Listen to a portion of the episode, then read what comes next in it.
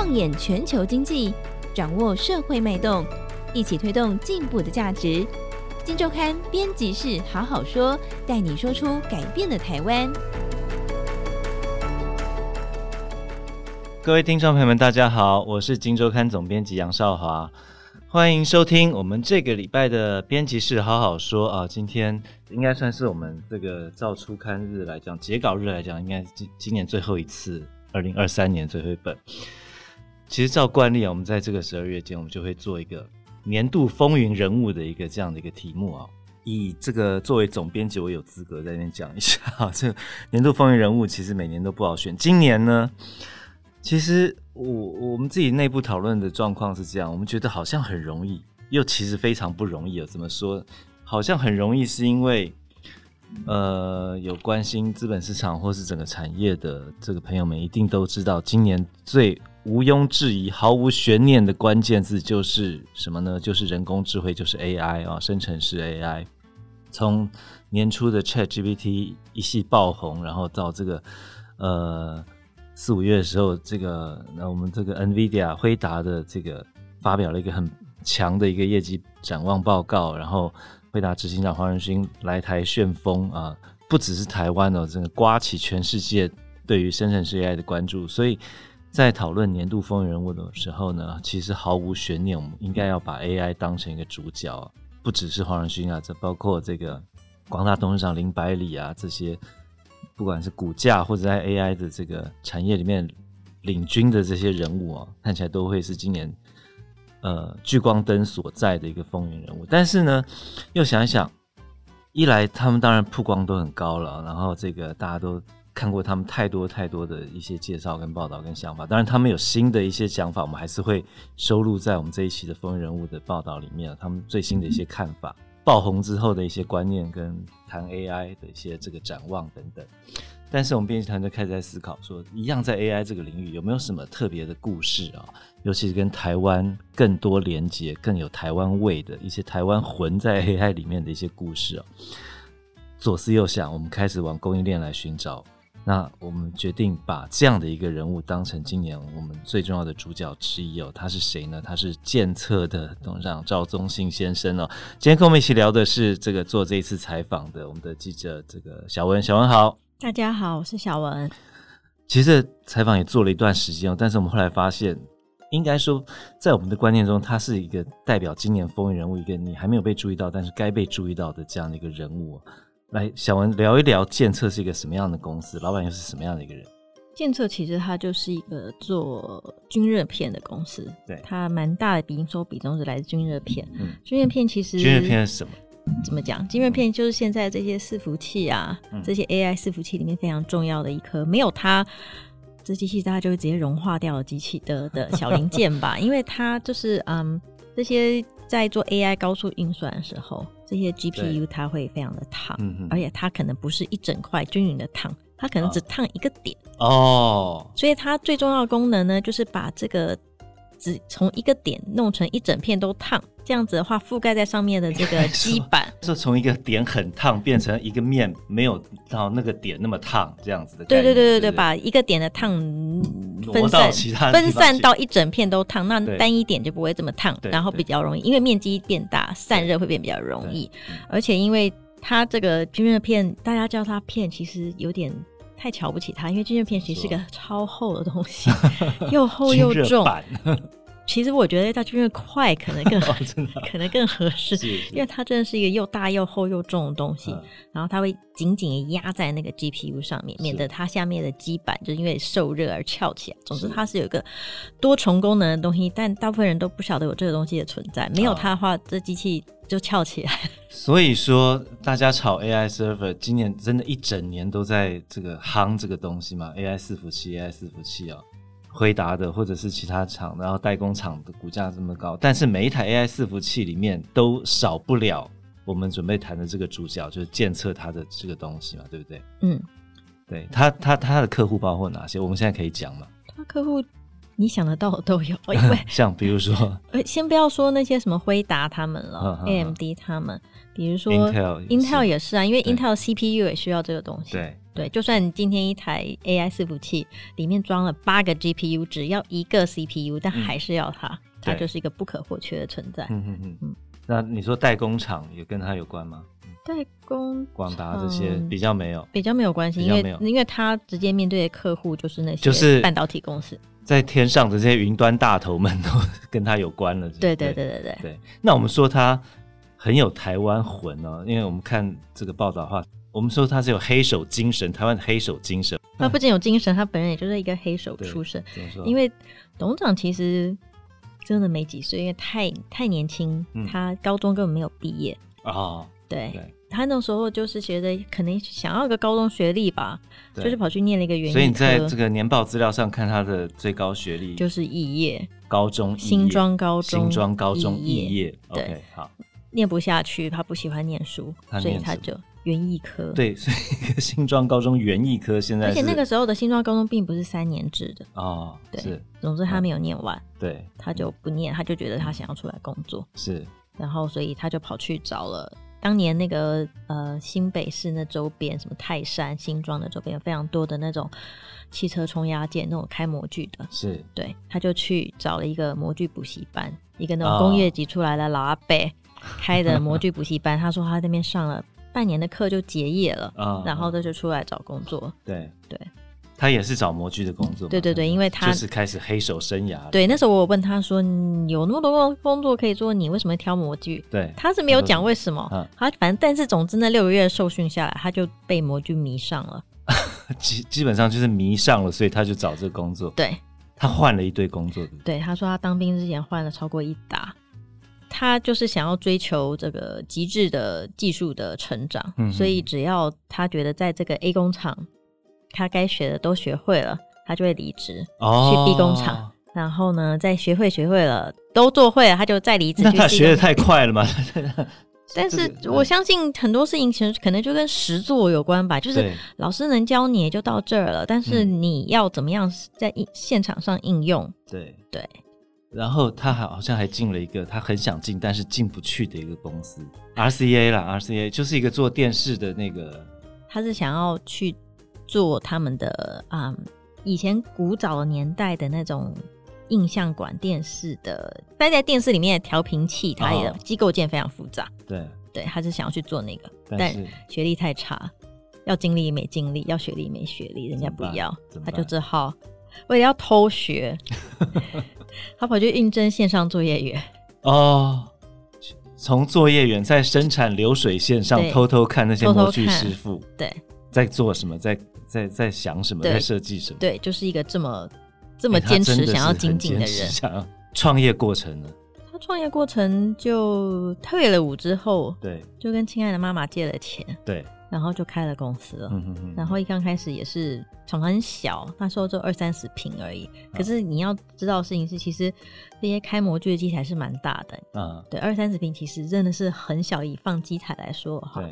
然后也年纪那么轻，然后以前都只是单纯当黑手，也没当过老板，嗯、所以也没有什么公司的 connection 可以用。对，所以呢，那时候是他妈妈的同事的姐妹的谁，在一个比较大的模具厂上班，嗯、然后呢，就是这么间接的引荐他们去做这个模具的外包厂，所以才有第一个订单。有趣的是，他的这个第一个创业的工厂是在住宅区里面。不不能讲住宅区，应该算是那种住商、住商混合区。住商混合。然后，所以模具那种嘣嘣嘣声音，试模是嘣啊嘣啊嘣，那么一直撞，蛮可怕。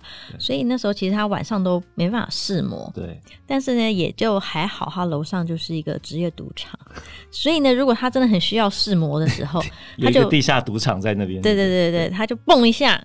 嗯。啊，楼上反正也在忙，不会。跟他怎么样这样子、嗯？而且就算有人去检举的话，警察来了可能也会先往楼上走。对，对所以那时候他们就是会偷偷的这样子。有着地下赌场的护身，让他开始有着这个创业的一开始的起步哈。那这个，但是过程中当然有些跌宕了，那也被骗过嘛，对不对，小文？嗯嗯，对，骗到净身出户，公司都没了。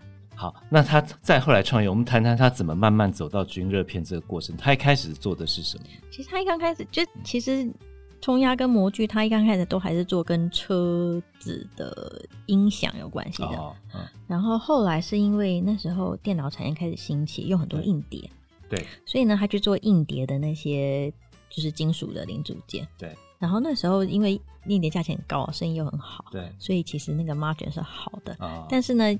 用传统那个 CNC 车床加工的话，一天也车不了几个螺丝出来，哦、你也可能车不了几个垫片出来。对。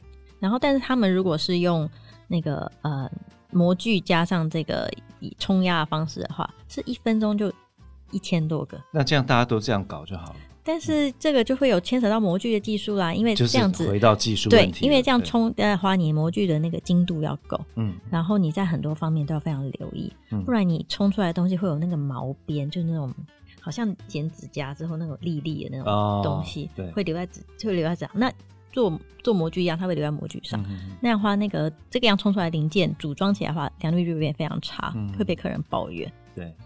他，但是他的技术能力有办法搞定这些事。对，没错，所以他才可以赚这个钱。然后，所以硬跟硬碟有关的这些什么小螺丝啊，什么小垫圈啊，就是他就是开第二次创业之后，对的第一桶金。第一桶金这个，那再来再来他又做了什么东西？再来他就很贪心，他就觉得那既然硬碟这么好赚，我想要做硬碟其他会用的用得到的。的的的金属的零件对也是一样，用想要办法用冲压的方式去取代 CNC。嗯、对，但是就是运气也蛮不好的。怎么说？因为那时候应该是 Seagate 吧？对对，Seagate 觉得他的东西太创新了。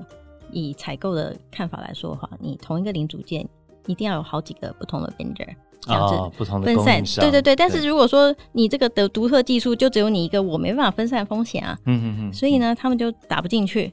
但是他那个冷断机台都买，那很贵，又大台又贵。然后呢，嗯，你总不能丢在那边就没事干吧？这、嗯、很浪费钱，看着都心痛。对，所以呢，他就他就开始想说，那还能做什么？嗯，他们就发觉，哎、欸，好像可以做军热片呢。因为那时候军乐片其实军乐片并不是什么新东西。哦，真的吗？嗯嗯，不是，不是新不是什么新东西，这个东西是一直存在有，只是它的长相跟功能可能会不一样，但这是一个从以前就在的东西。它放在哪里？就是放在，比如说处理器。因为现在看起来是 server 嘛？没有啊，比方说一刚开始的话，其实处理器都有哦。然后因为处理器本来就爆炸热，对，大家都也都知道。然后后来是后来开始用量大，是因为游戏机哦。Sony 的那个 PlayStation 啊，PlayStation，然后还有那个微软的 Xbox，, Xbox 他们那个那那那那一阵子卖非常好，但是他们的 GPU 实在太热了，嗯，需要这个东西去帮助把热均匀的散出去。哦，所以均热片这个东西一开始做，但是真的起来是因为就是跟这个游戏机有关了。嗯，其实游戏机我们知道，NVIDIA 一开始也是我们做，它是做这个。呃，绘图绘图绘图卡，GPU 对绘图卡，我不知道那个时候叫什么。那时候就叫做绘图，都有啦，绘图镜片、绘图卡。但是绘图卡里面就是装绘图镜片，所以差不多。对对对对，其实也是开始跟游戏有点关系，我印象中是这样子。所以他在游戏这边开始切入军热片这个东西，他的技术也立刻得到这些大厂的认同嘛，对不对？嗯，也算吧，也算吧。我记得他为了电搞定电镀这件事情，有过一段折腾。对，因为那时候他们就是就是做冲压的人，怎么会知道电镀在干嘛？嗯，他们没有没有没有产线，也没有厂，也没有那个厂产业尝试，嗯，所以他们就去找了一个外包厂一起来合作。对，技术就密密麻麻也就算了，然后做最可怕的，对对，最可怕的事情是，嗯，合作的那个外包厂的工厂环境非常差。嗯嗯，你要知道，就是外国人都会来查厂的，对，客户都会来查厂，嗯，基本上不要说技术本身。密密麻麻也就算了，嗯、连厂都不行的话，环境是非常不行，听说非常臭，嗯、就是那种有毒，你就走进去就觉得你要中毒那样子，啊、有毒气体这样。然后他就很担心，他觉得这样子来茶厂根本不会过啊，啊，对，不会过的话怎么办？么办技术本身又不到位，所以那个电镀的要那个均匀的程度跟薄的程度，就是要到一个水准，不然你这个这个这个客户也会被退货。嗯嗯，所以他到最后只好。把它并购下来，调整，对，搞定，对，搞定它。这个赵忠信这个老板呢，他我们刚刚谈到学历不高哈，高中肄业，但是小文你采访的时候，他说他有一堆的外文书，是不是？他说还有一千五百本都是跟模具有关系的，都是外文书。他就看图片，他就看图片。我那时候还问他说：“对，这样看图片真的看得懂吗？看不懂那些字，但你看图片就行吗？”嗯、他就说看图片就有感觉了。看图片就有感觉，然后他说他每天晚上常常睡不着觉，满脑子都在想着这个模具的问题怎么解决，直到现在吗？是啊，直到现在，因为他就一直说现在的那个模具的公差实在太小，比一根头发还要细。嗯，但是你要你要解决这个公差问题，以前可能可以给你什么半年啊来解决，现在可能就是几个月你就要解决掉了。所以他每天都在伤脑筋，他晚上都睡不好。想到忽然想到一个 idea，立刻开车去工厂，翻开图片来看看到底有可不可行这个 idea。所以我说哈，这个 AI 浪潮，AI 浪潮，大家看到很多在聚光灯下的一些神人级的这样的领军人物呃 AI 的旗手哦，但其实骨子里他们真的少不了台湾的 一些黑手精神，台湾一些匠人魂。像这样一个监测的老板，他。一路从这个高中毕业之后，一路学模具，一路打磨，然后挑最难的客户做，直到现在都还在想方设法的精进自己的技术。这些东西，某种程度它促成了，或者它支撑了这样的一个 AI 的浪潮在里面了。今年的风云人物，我们把 AI 当成主角，但是我们挑选的这个主人物可能比较不一样，但它里面有浓浓的台湾的这个。匠人精神在里面，有台湾的 DNA 在里面。当然，在这这一期的封面故事里面呢，除了呃 AI 之外，我们还有其他各产业。诶，说到 AI，其实我们也做了一个有趣的事情，可以给大家参考。大家都知道 ChatGPT 很厉害，很厉害。我们做了一件事情啊，我们请我们的研究员给这个 ChatGPT 非常多的指令，给了一堆指令之后呢，就说：诶，你的未来的挑战什么？你觉得你这一年怎么样啊？你的表现如何啦？你造成了什么影响啦？一堆指令之后，我们就说好，根据刚才那些的交流内容，你自己写一篇以 ChatGPT 为年度风云人物的角度写一篇文章，大家可以看看他写的如何。他甚至会反省自己造成了什么争议，然后他说他下一步可能会增加他的批判性思考。哎呦，这个生成式 AI 准备学批判了，大家注意一下。然后呢，这篇文章它的这个图像呢，也是由这个 d e l l E 这个软体来自动生成的。我们我记得我们给它指令是说。画一幅自画像，并且纳入未来三年你的你的样子啊，未来三年你可能变成什么样子，来画一张你的自画像，大家可以看看他画的好不好。好，这个 AI 浪潮在这边，那今年的风云人物少不了他们，大家可以看看本期我们《金周刊》的封面故事，这是第一千四百一十期我们的封面故事。年度风云人物，那我们的标题耐挫成大局哦，因为很多的故事里面都有耐挫，都有这个历经打磨的过程，值得大家来好好这个参考一下。节目到这边，谢谢大家，拜拜。谢谢，拜拜。